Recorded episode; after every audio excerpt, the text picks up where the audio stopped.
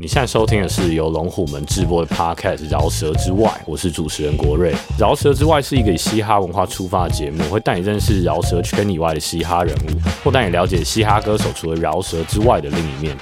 欢迎收听《饶舌之外》，我是主持人国瑞。今天呢，又是一个双人对谈的主题。我们邀请到了街舞圈的两位老师。可能对于很多嘻哈的群众，或者你只听饶舌音乐，只对饶舌比较熟悉的，对这两位老师会比较陌生一点。但这两位老师都是我非常 respect 的前辈，我觉得他们对于文化这件事情是非常的有爱的，而且他们做的活动都很酷，很有意义。那第一位呢，就是我们 Jackie 老师。Jacky 哥做的活动叫做膝关节，那膝关节是一个结合各式各样嘻哈元素的嘻哈活动，它结合饶舌、涂鸦、跳舞跟 DJ。在膝关节里面，你可以看到跳舞的比赛，你有涂鸦的体验，然后你会有 DJ 的 Party Time。基本上，膝关节就是一个让大家可以最用最没有门槛的方式一起享受嘻哈美好的一个活动。而另外一位来宾呢，就是我们的乃璇老师。乃璇老师目前担任的是舞团小事制作的艺术总监。小事制作除了会做现代舞的表演之外，南轩老师也策划了很多我觉得很有意义的活动，包含了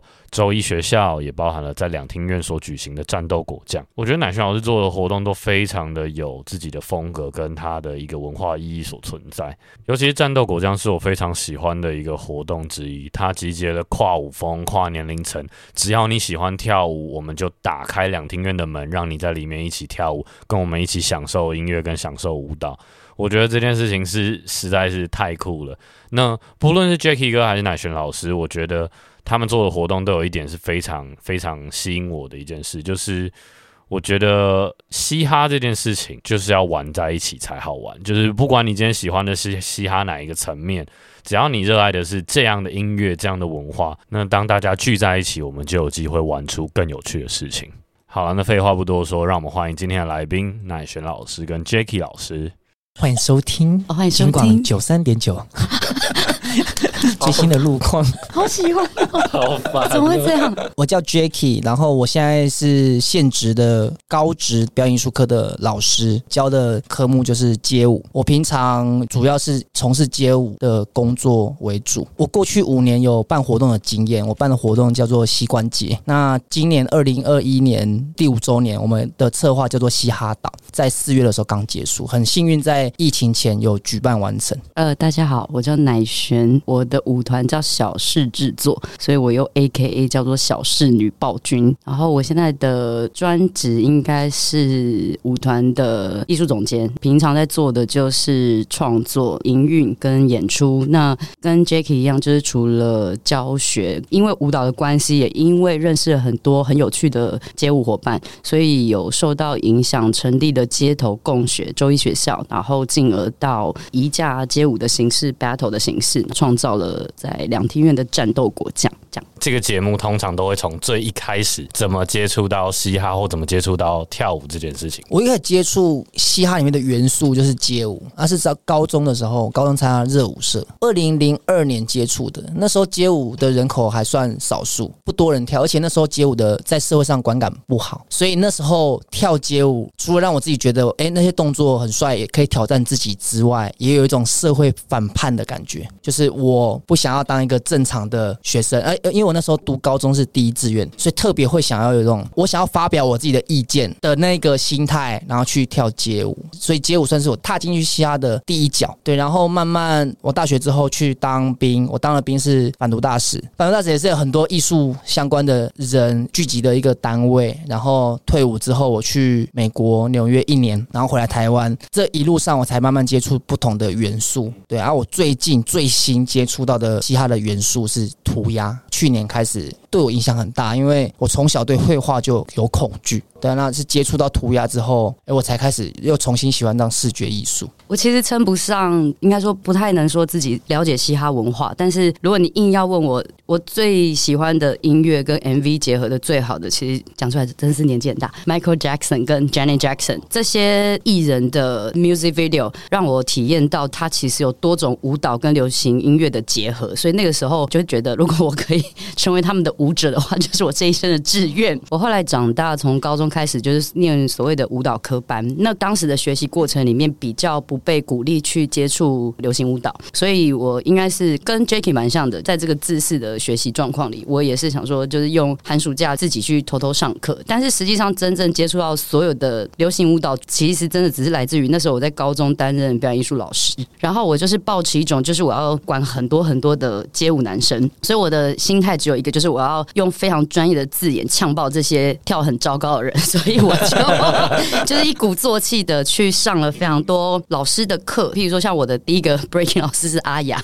总之就是各式各样的嘻哈的舞种，我就尽量去透过这样的学习，所以我不算真的会跳街舞，但是我在这过程里面得到蛮多的两种文化的交流，就譬如说科班跟街舞，它的长成的方式其实就是不一样。我有时候觉得跟像 Jackie 这样的老师，或者是我最常打屁的老师，就是校长老师，然后这些人就是在跟我聊他热爱文化中的这个精神，我就发现其实我们在追求的很多细节或是目标，它终究最后其实是一样的。啊，我想到了，我最靠近 hip hop 文化是什么？你知道吗？就是我之前有一个男朋友，就是认真 real 的，very ghetto，就 Bronx。然后就是你可以想象，你每天晚上回家的时候，大家都在抽一些东西，然后墙上就是满满的黑胶，一堆的黑人朋友们就直接老实给你听，然后他们就现场录，很康很康。然后那是我最靠近嘻哈文化的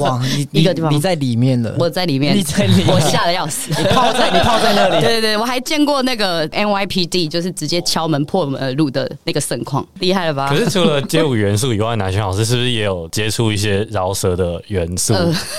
嗯，刚刚那个就很接触啦，你刚刚那个太接触了，我 刚刚在接触。我指的是创作的部分。好，其实应该是要谢谢去年的那个合作，就是那个我的朋友陈玉荣先生，就瘦子，那个其实是一个缘分，就是那个讲出来现在都觉得蛮好笑的，因为那个时候我刚出社会，就是被抓去乔治的演艺科教学，然后那时候其实我就是不会街舞嘛，然后那时候我记得他们那群男生都 B boy，然后我们就是在社团里面就是打混啊聊天，那时候他们就是年纪很小嘛，然后他们可能就说，哎，我们缺一个主唱，那你会唱？唱歌，我说好啊，所以我们就乱玩了一通。但是其实来自于好像是因为那时候陈玉荣就是好像出了一个蛮大的车祸，所以他后来就不太能跳舞，他就专心跟小春就写词玩玩。所以我有一个印象最深刻，就是那时候大概是他们还没有真的出道之前，我们大概平均就是演出一个晚上一千块三个人分，就还在那个时期，而且是去 club 里面，好像很尴尬，好神奇哦。那时候是不是你其实比大渊还早加入顽童的感觉？嗯，对，哇哇，你是 pre 大渊代的 pre 大渊。不是这么说，没有，因为可能我没什么卖点。可是那时候纯粹是，应该是说，因为我很喜欢唱歌，因为跟他们一起简单玩了一下，然后后来就是也有再被找去其他的地下乐团。我是 vocal，但是后来就发现，嗯，这个生活可能不是很，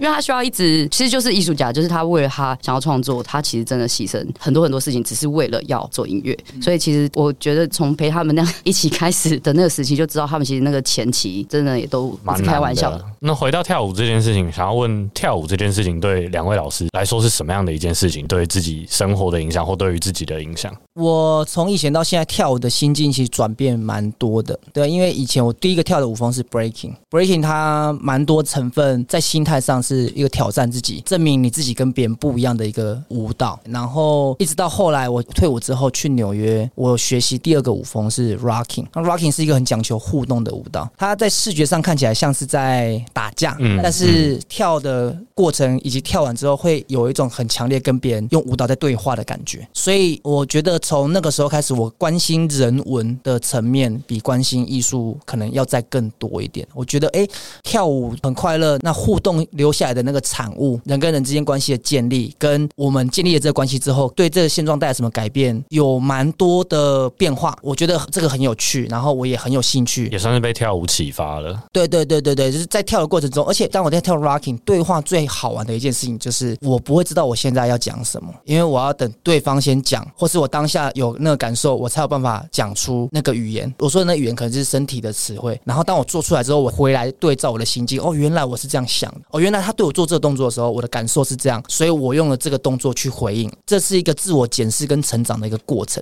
然后结束之后跟你的对跳的那个伙伴讨论，哦，你刚刚这样，我刚刚这样，那你刚刚是不是怎么样？我刚刚是不是怎么样？会是一个蛮有趣的事情。然后我就在想说，那除了 rocking 这舞蹈之外，其他舞风或者其他的艺术有没有办法做到互动这件事情？那互动完之后留下来的东西又是什么？如果说舞蹈对我的心态上的改变，我觉得可能就是更关心人，不管是自己跟别人。啊，可是我想要讲个题外话，乃璇老师讲那个开场啊，就是我我没有跟乃璇老师讲过，但是乃轩老师应该算是我开始接触或是开始会想要看现代舞的一个开关。我看的第一个现代舞作品就是小狮制作的作品，那时候乃璇老师做了那个现代舞跟街舞的结合，哪一个？就是那个一开始有 Lucky 找黄健去，黄对对 Oh 对对，那是我第一个去看的作品。然后我第二个看的作品就是监好三兄弟的作品，然后我都看不懂，但是我会想要去看，因为我我那时候有感觉到，哎，乃璇老师把这些东西结合起来，它的共通性到底是什么？我想要去了解说，那如果以我的角度来看现代舞会长什么样子？然后慢慢的那个周一学校也有很多人在跳舞，然后乃璇老师在做的东西，比如说有时候只看到气话，我没有到现场去，可是我就会去想说，老师为什么要这样设计？我也会这样子用这些东西来跟我自己对话。我以为是针对 Bronx 那一段。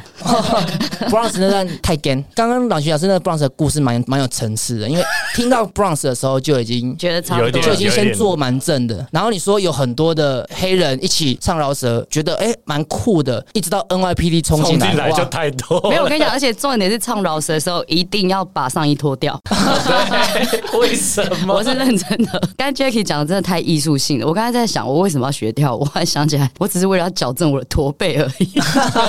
就是那时候，就是因为我小时候很驼背，然后我妈公司正后方就是有一个所谓的小时候叫做舞蹈社，如同街舞工作室这样子。我妈就莫名其妙说：“哦，进去聊聊天干嘛的？”然后就发现哦，原来学舞蹈可以矫正驼背，他就把我丢去学跳舞了。后来才知道，我在的这个舞蹈社是台湾算是国宝级的蔡瑞月老师，就是他以前最有名的，其实就是在白色恐怖的时期，他台独分子，所以他就是因为学舞然后入狱，因为他是非常强烈的有台湾意识，所以他就被抓到监狱里面。后来换民进党的时候，他才被释放。那在这个过程以后，我才想起来，是我小时候学的所谓的舞蹈都跟意识很有关系。就譬如说，你会觉得小朋友小在学跳舞的过程，应该是要开开心心的，然后可能拿一些道具，然后让他哈哈哈，这样子这样子的过程。后来我就发现，我学跳舞的记忆里面其实都不是这样子。我最记得就是我小时候第一天上课，小的女生都会很期待自己有一个粉红色的蓬蓬裙。进去的第一天，然后老师就直接叫我下课，就是叫我过去，他就拿一把剪刀直接把我的裙子全部剪掉，然后就跟我从下礼拜开始你要穿黑色。超硬耶！我在中山区长大，不好意思，就是这么给。后来就是也是陆陆续续，然后进到舞蹈班，我觉得是一个意外，就是因为我其实最近特别严重，疫情期间很常在家里就胡思乱想嘛，我又一直在思考说，我是真的想做舞蹈这个事业吗？我就发现没有，其实我最想做的是企业家。我回想起来，我觉得舞蹈真的只是刚好在那个时期，就是像我们每个时期都有一个叛逆的时间，那那个时间就是你找不太到读书的意义，你要被关在那个地方，所以那时候我妈就是很简单，就跟我说，反正如果你真的没有想要好好读书，那你就要想办法做一个你喜欢的事情。那真的你喜欢的事情能够变成以后你维生的职业，这一辈子你就不会工作的这么辛苦。然后我就想说，好吧，那我就去跳舞好了，因为我小时候学过跳，所以我就这样莫名其妙的一路这样念上去。我觉得幸运的是，一直我都有遇到好的老师，因为我的条件其实，在科班里面其实算是非常非常辛苦的。可是我就是好像一直都有遇到一些老师很认真的告诉你说，跳舞不是只有一种标准，然后你要相信你的选择，那你要找到你的优缺点，你才有办法发展出个人特色。所以我觉得这个事情在我的心中，算是在高中就已经萌芽了。到现在，我就发现跟 Jetty 讲的一样，就是其实舞蹈除了我们先撇开舞台跟技术的那个层面之外，其实就是跟人的连接是什么。譬如说讲几个蛮荒谬的事情，哎，我真的人生充满一堆，希望我的另外一半不会听这个 podcast，就是我有遇过了几次，就是真的很荒谬，就是去国外的时候，你就会觉得好像那个脱缰的野马嘛。然后，比如说有一次，就是我去爱丁堡的艺术节，然后就看到一个很帅的鼓手，反正重点都是要先帅。我就看他在那边打鼓，就都没人理他。然后我就跟他说：“那我可以在旁边跳舞吗？”他就说可以。然后我就莫名其妙的跟他在街上，他打鼓我就跳舞。就后来跳完之后发现，哦，旁边围了超多人，然后大家就丢钱给我，那是我第一次被打赏。然后我就觉得，哦，其实舞蹈就是跟音乐如此的 match，它可以产生的力量是什么？然后还有一次那个比较扯，是在伦敦的爵士吧里面，反正就是那时候也是在演奏，然后我就觉得哇，不行，这音乐真的要跳一下，跳一跳跳一跳，就看到贝斯手直接从台上走下来，然后就亲我一下，然后就送我一张 CD，我说哦，谢谢。好像就是每一个人他用不同的方式去找到到他生活中的慰藉。那有些人是透过电影，有些人透过运动，然后有些人透过文学啊等等等。那我觉得只是很碰巧的音乐跟舞蹈被我们碰上了，但是他最终走的这个路径跟着年纪，他有不同的答案。所以你现在其实问我说做舞蹈好不好吗？其实我觉得此刻的我其实是有一点疑惑的，因为我现在其实下一个阶段是我在想我如何可以做更多。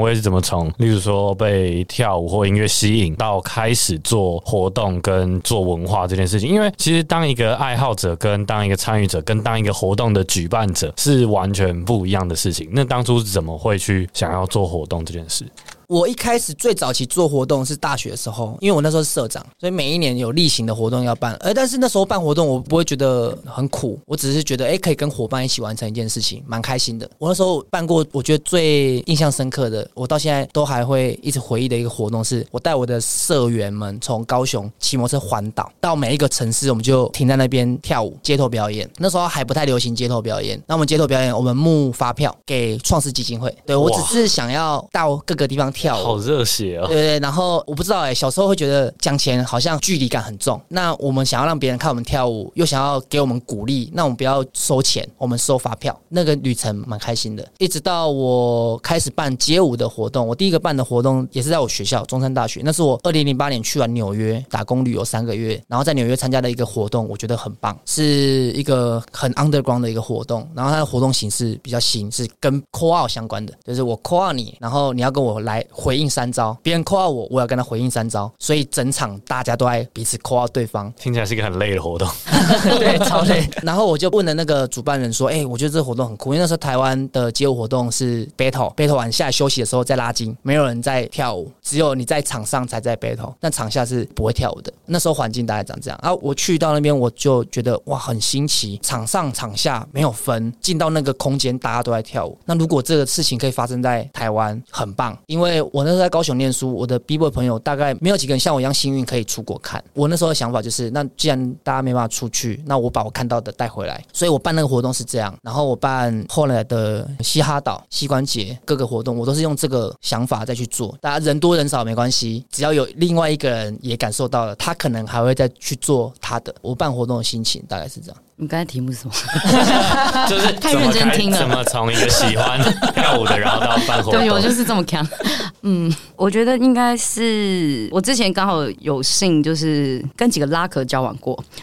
反正我学很多东西都要谢谢我的前任们，因为他们我就有动力去学习很多不同的事情，所以我觉得我算是一个真的有实体去经验很多街头活动，没有到多，但是就是应该是比我的圈子的人普遍多。我记得有一次其实就是在那个新生桥下，我去看 Locking Battle，我比较爱看 Locking Battle 是因为我很喜欢 Funk 跟 Disco 的音乐，那时候我就发现可能也是舞蹈风格不同跟音乐风格不同，所以舞者的表现就会不太一样。然后我自己觉得就是我的工作环境里面一直都蛮。蛮缺乏幽默感，然后我就觉得幽默感其实可以解决非常非常多的事情，就是很严肃的事情、很痛苦的事情，其实要幽默感的时候可以迎刃而解。但幽默感就是全世界最难买到的东西，或是根本买不到。所以 在这样的比赛过程中，我觉得我有感觉到大家对于音乐跟对于就是用幽默去面对对手，或者是面对音乐的方式，我觉得那个对我来说冲击蛮大的。我好像当兵的人，就是那种六日被放出去，然后看街舞的比赛，然后一到我回到我的工作领域里面的时候，我就会发现我们的工作环境。的整个形态，它当然是相对严谨的。可是有时候我的感受是，如果我们有一些这样的 flavor 进到我们的创作里面，我觉得它其实是很有火花的事情。而且我觉得很长有一个很大的感触，就是我们的交流里面大部分时间也是相对严肃的。可是呢，譬如说在看街舞的比赛的时候，我就觉得很有趣。一个人只要花四十五秒时间或者一分钟的时间，他就可以让全部现场的气氛跟感受可以完全连接在一起。然后大家真的只是为了你当下对于这个音乐的。反应也好，或者是就是他可以给别人一个很直接的 punch，这是一个感动。可是其实很多人就说看现代舞的时候，就是花五十分钟，然后看完就这样，呃，你刚才看了什么呢？这个周末为什么不去吃牛肉面呢？就是会觉得花五十分钟的时间，可是却没有办法收到任何的回馈。街舞的朋友可能觉得街舞很难推，可是我相信现代舞一定比街舞难。但是这些都必须存在。应该是说后来因为这样的讨论之后，我就发现说这样的形式其实应该要借鉴到我的环境里去学习的是。我们如何在一个短时间内去跟对方做一个交流，但是我们不要去设限舞蹈的风格，因为其实这几年你应该可以看得到，就是我觉得 I G 可能有很大的功劳，就是说你可以看到全世界舞者在发生什么事情。那他其实表现的很好，能够感动到你的时候，他不一定是只是现代舞、芭蕾舞或是街舞了，整个世界就是其实没有什么界限。对我来说，就是好的表演者其实不应该去分你是什么样的类型的舞者，就是你就是好的表演者。所以我那时候就觉得我很想找到台湾好的表演者在哪里，所以我们就办了这个活动。那那时候当然是比较强，就是譬如说像街舞的活动，你可能就是中场休息就是老舍，然后我们就是硬要放了一支芭蕾舞，就是 就是你就会看到认真的芭蕾舞者穿所谓的硬鞋 point shoe，就是认真的芭蕾舞剧才会出现的东西。然后那个时候我觉得很有趣，是我原本也以为大家会很飞到，就是说不知道在干嘛，可是你后来发现没有，就对很多人来说，他平常觉得好像芭蕾很娘或者什么之类的，可是他现场看到芭蕾舞者真的跳的很好的时候，他们也是很感动。所以我就发现，其实他真正的界限其实来自于你自己设限的，你不喜欢。但是其实实际上我们在办活动的人，我在想，我们就是因为可能有收到某种感动吧，你就是很想分享你喜欢，就像国瑞是你喜欢音乐，你就是好希望不知道要用什么方式，我想要让大家都知道这个感受。然后我觉得，通常乐于分享的人，他真的只是期待别人可以跟他一样有一些共鸣。因为我猜人在一生当中最期待其实是透过作品找到知音。那作品不一定是国家戏剧院的作品，就像做媒体也是一个作品。所以对我来说，做活动，Jacky 一定知道超级不赚钱的。我是说，如果在推文化的时候，其实一直都是很不赚钱的事情。可是我想，我们就是可能上辈子欠的吧，就是我们就是这辈子要来燃烧。我们到底是欠多少？我不知道，就是你每次会在那个中间过程，都觉得我是疯了，我下次不会再干这种事。然后做完看到大家很感动，就觉得啊，明天我要再做，对明天我要再做一次。啊，但我觉得刚刚那段讲的很好，哎，就是我之前也看一本书，他是做气化这件事，一个日本人写的，他就说做气化的最核心的概念是你把你经历过的画面跟感受复制给你想要给的人，就是很像乃轩老师刚刚讲的东西。我没有念书了，好不好？硕士，硕士，硕士，不赚钱的硕士。好，那我想要问，就是其实刚刚都讲了一些理念跟初衷的东西，那我们回到一些比较现实层面的东西，就是想要请两位老师分享一下做活动，你们觉得最难的状况是什么？哇，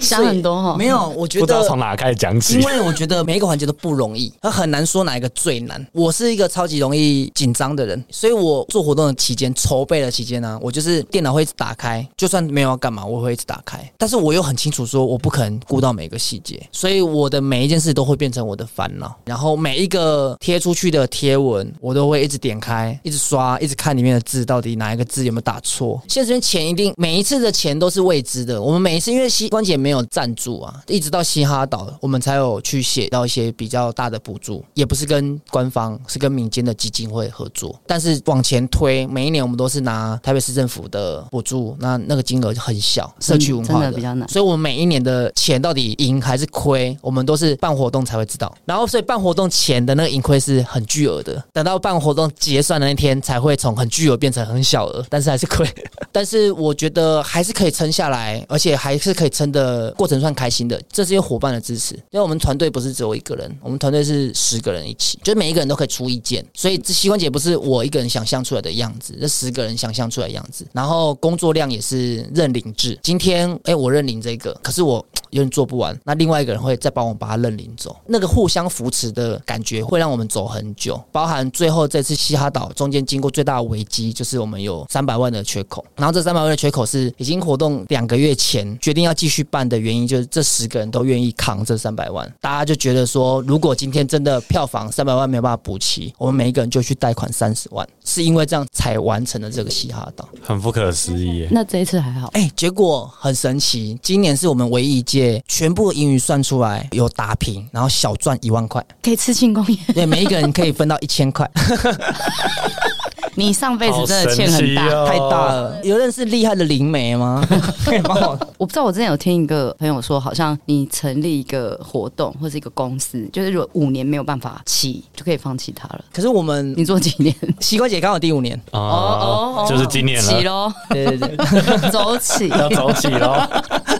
我刚才在想，应该是说有钱有有钱的做法，没有钱有没有钱的做法。因为我们没有像 Jacky 做的这么复杂，也没有做那么大，就是单子一个可能。只是他所有活动的其中一两个项目而已。所以我的感觉是，少的钱有少的钱可以做起来的事情。刚才讲到跟团员可以共同去协助协作一个制作，对我来说其实这也是非常重要的精神。因为有时候我会比较容易被抓去访谈啊，或是访问，可是其实他不是我一个人的。我相信很多人现在一定都是有这种感受，就是我们永远都不可能了解所有的事情，我也不可能永远都知道细节。而且假设团队里面没有二十几岁、三十几岁的人的话，我其实也不知道现在发生什么事情。我蛮坚信才华是不分年纪，专业也是。所以能不能够就是吸取这些经验或者这些专业，对我来说，其实我觉得现在是非常非常重要的一环。那谈到活动这个事情，我其实觉得最难的是说服，因为像 Jackie 他们就是铁了心嘛，一人去贷款三十万。可是我觉得在我们的机制里面，比较不是每个人没有那个所谓的固定薪水，就是我们还是比较不是这样，我们是比较像 freelancer 的一个，我们称之为表演艺术合作社。我们的营运方式也跟一般的团队不太一样，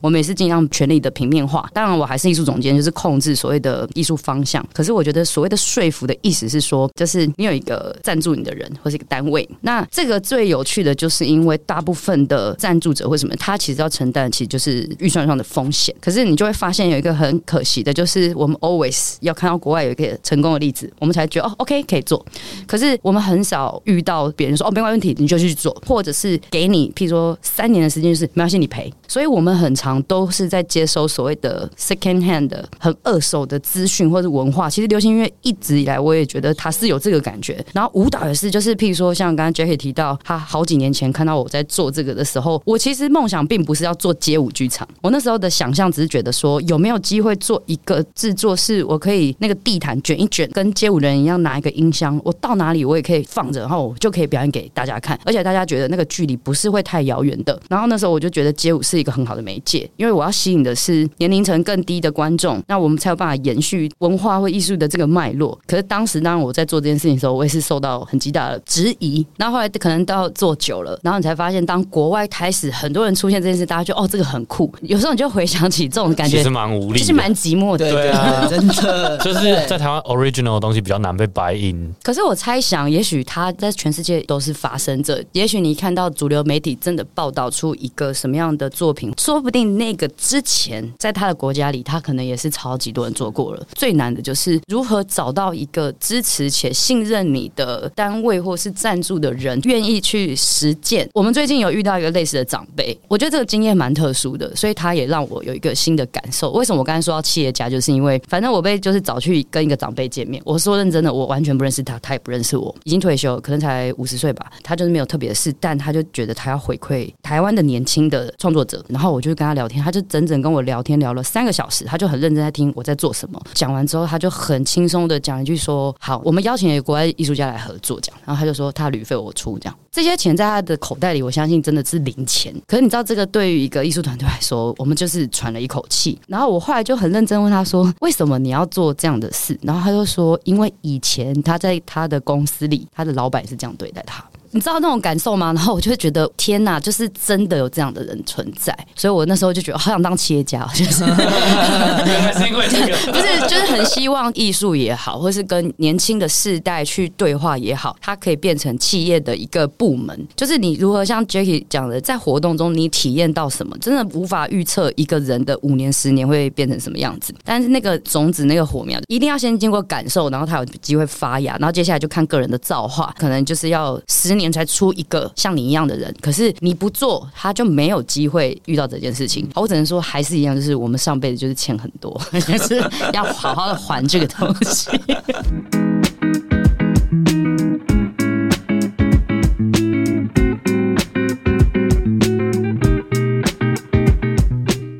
刚你们其实都有稍微提到，就是有很好的团队伙伴作为一个支持，你们其实也都算是有点像队长 leader 的感觉，去领导这样的一个团队。在带团队过程中，有没有发生一些比较难的事情，或是一些有趣的事情？难的有哎、我做第四年的膝关节的时候，那一年我们没有办，我们虽然停掉，但是我们还是弄了一个企划，带大家去河滨公园涂鸦跟跳舞，还有野餐。我们膝关节每一年办的内容都不太一样，不变的是一定会有舞蹈跟音乐。比如说像第三年，我们加入了一些展览跟座谈，然后什么每一年会增加增加这样。我们到第三年、第四年的时候就在想说，哎，这活动跟我们一开始想象已经差蛮远的。我们一开始想要做 rocking 的活动，是以推广 rocking 跟 house 为主的舞蹈活动。哎，到第三年开始想要把它办成像艺术节、艺术节这样，哎，好像真的往那个方向去了，多元了。可是是不是偏离了原本的想法？我们第三年的规模比第一届、第二届都大一倍以上，所以第三年算是有一个小跳跃。然后那个之后啊，就发现团队在沟通上面或者在凝聚力上面很不稳定，也没有发生什么争吵，因为我们团队大概年纪都比我小一点，主要的成员都是我舞团的团员，我们也是每个礼拜都相处，每个礼拜都练舞，关系也都很好。可是发现想法有点不太一样，每一个人对自己的定位跟期待也不一样，所以那一阵第四年二零二年做的时候，我们很卡，卡到我觉得说，如果我们团队因为做这件事情，大家就是来开会的时候就是没力，做这件事情的时候没像以前那么积极，我好像应该以我的团队为主，我可以放弃膝关节不办。那阵子有一个低潮期，我觉得也是因为经过那个低潮，才有第五届的嘻哈岛。我们今年会有这么大的能量，是因为一句 slogan，就是我先办完第五届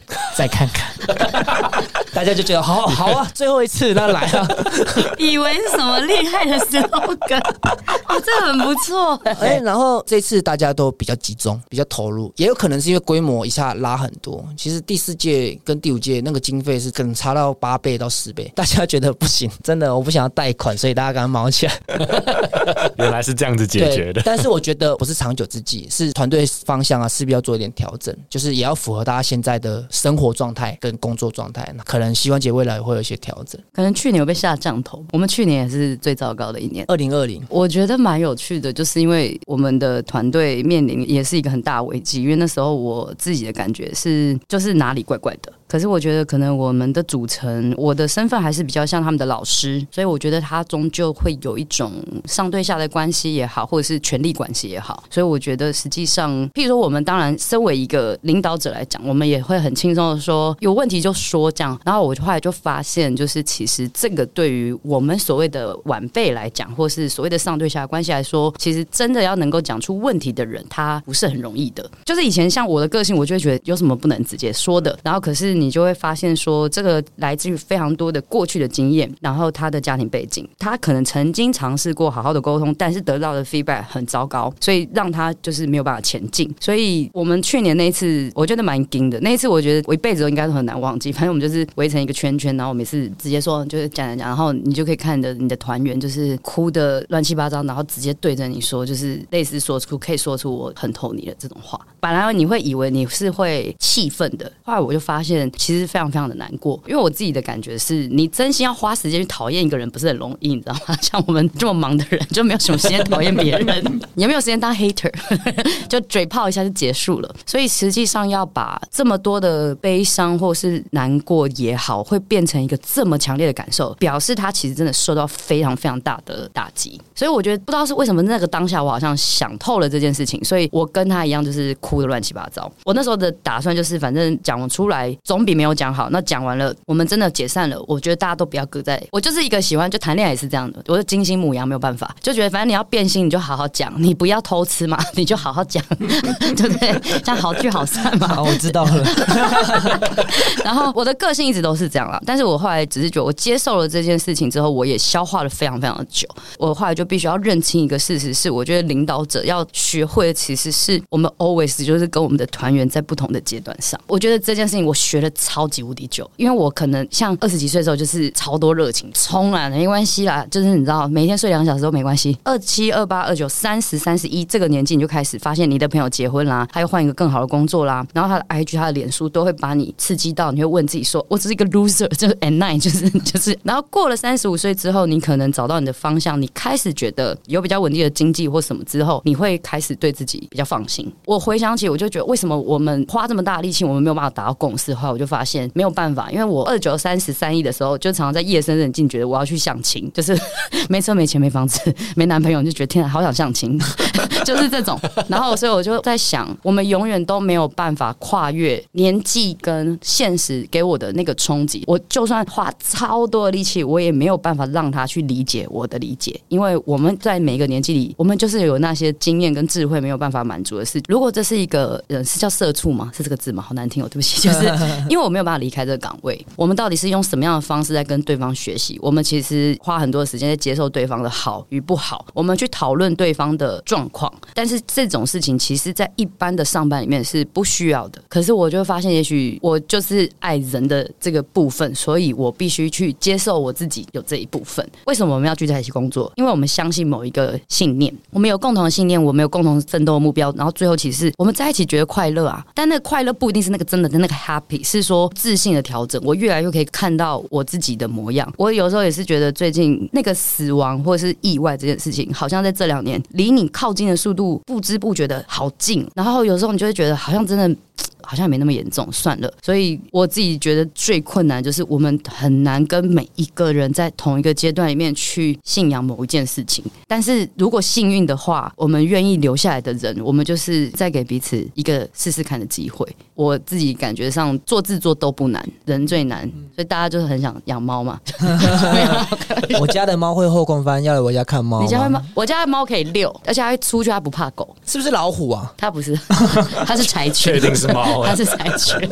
呃，回到活动上面，刚刚我问了一些团队的问题，那我想要问办活动这件事情啊，或者做任何的演出好了，最感动的时候是什么时候？超容易感动的，我好废啊。很多哎，但是这一题的答案很容易听起来没什么，但是那个感动确实很深刻。就是当你听到别人在谈论这件事情，或是谈论哦，我当时去你的活动的时候，我感觉到什么？当他回想的过程的时候，那个很感动，不是数量多寡的问题，是有人谈到，他就会把你带回去那个空间，你就会想到原来我做这些东西，在他心里面是这个样子，那个是很奇妙的。然后我每次在活动的当下，我都抱怨说，我从来没有参加过自己的活动。我知道你在说什么。我没有参加过我自己的活动，尤其今年可能特别有感觉。我觉得我睁开眼睛的每一个时间，我都想要记住。就是我觉得我可能未来不会有同样的感觉，所以我就一直拼命记，一直拍。虽然拍照没有办法拍出我的心情，但是我就是很想要用很多方式去记住。今年有一个很特别的插曲，就是我们那个办两天吗？乃轩老师来第一天啊，看到的样子。第二天我早上起床，风云变色，所有的关通旗都倒了，帐篷飞了。重点是第二天有演唱会，演唱会的舞台垮掉。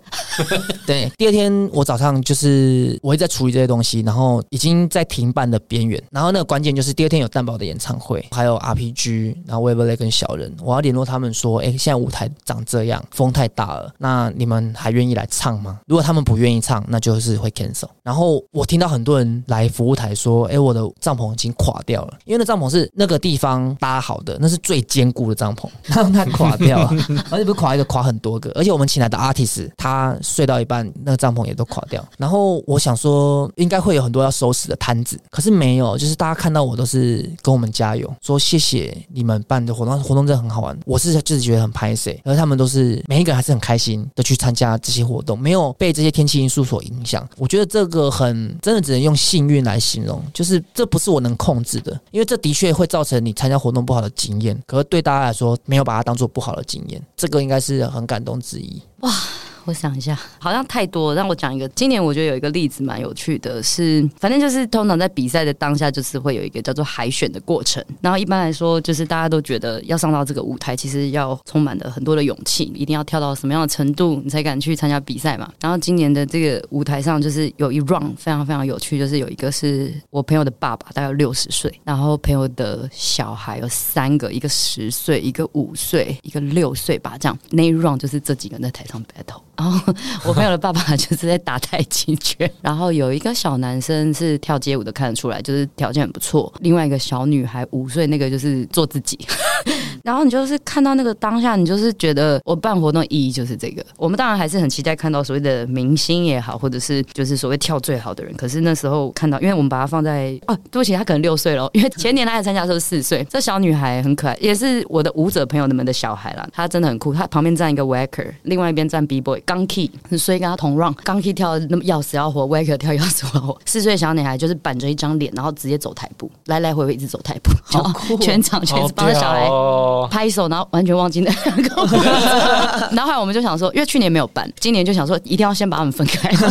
就大家很容易去注意小孩嘛。好，那最后一题，我想要问你们，有期待你们自己未来活动可以达成什么样的目标，或是怎么样吗？你明年会办吗？呃，不会办这么大的活动，但是就是会变成一些小型的活动，比较同乐性质，然后也会有一些小的讲座。哎，你们明年这是几月？明年应该会散布在各个月份呢。哦，各个月份。对对对对，二月不要跟我们撞，你二月才能来参加我的活动。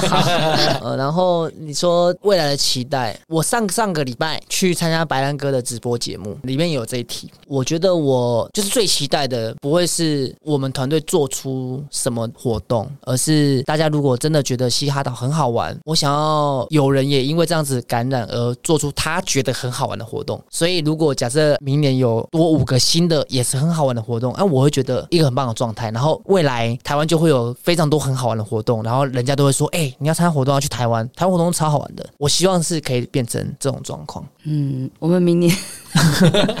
天哪，头好痛！对我们来说，我们现在遇到的问题就是，其实要学着把活动线上化。我觉得它是一个必经要学习的过程。所以，我们原本其实，我觉得对于做表演艺术人来说，或是说喜欢临场感表演的人，其实实体他不在的时候，其实是我觉得蛮可惜的。就像你很期待你直接去演唱会看到你喜欢的歌手，然后你去表演场地看到你喜欢的表演者啊、演员等等等。可是我相信线上是大家都不免一定要碰到的状况，你也拒绝不了，你也没有办法忽视。所以明年的活动有一部分，我们就是要练习转成线上。对我来讲，只是做一个比赛是无法满足我的。我其实觉得最重要的，并不是做比赛，也不是做 workshop。我期待的其实他在做文化。那这文化不是指台湾的文化，而是指有一天会不会可以是大到一个可以在中正纪念堂这么大的地方，但是嘻哈岛也可以在里面，谁的东西也可以在里面。因为我们不太可能去跨界别人的专业去做嘻哈，所以我们从来都不说我们在做嘻哈。但是能不能变成一个最大型的文化季也好，或是 festival，让年轻人都知道，就是我今天是不分你我喜欢的，我就是可以都来这边。可是我可以一次拥有最喜欢的艺术节或是艺术文化体验。我们现在有想过一个 Street Fighter，我们明年就是想要把大家变成线上 Street Fighter，所以就会有一些那种的角色，然后但是线上就会让你觉得不是只是看到表演者在那边跳舞而已，就是想要有一些积分或者干嘛的，还不知道，因为这个技术实在有够贵。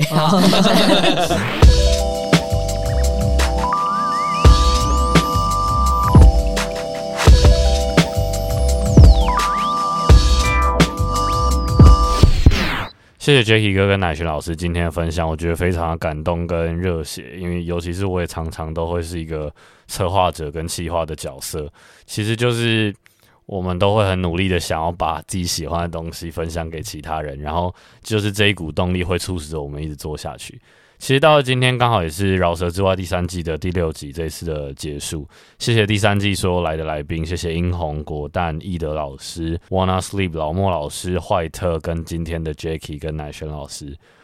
每一次做完一季的饶舌之外，自己都有一点小小的感动。这样子，其实初衷就是希望让一是让观众可以了解到嘻哈圈的不同面向，认识更多嘻哈台湾嘻哈有默默在耕耘的人。那另外一方面就是希望不同圈子大家都可以有一些交流啊，也许我们可以一起玩出一些更特别的事情。那默默的也就这样子做了。呃，快二十集，其实其实有点累，可是也还蛮有成就感的。谢谢大家收听，我是国瑞，这是饶舌之外，我们期待有下一季，拜拜。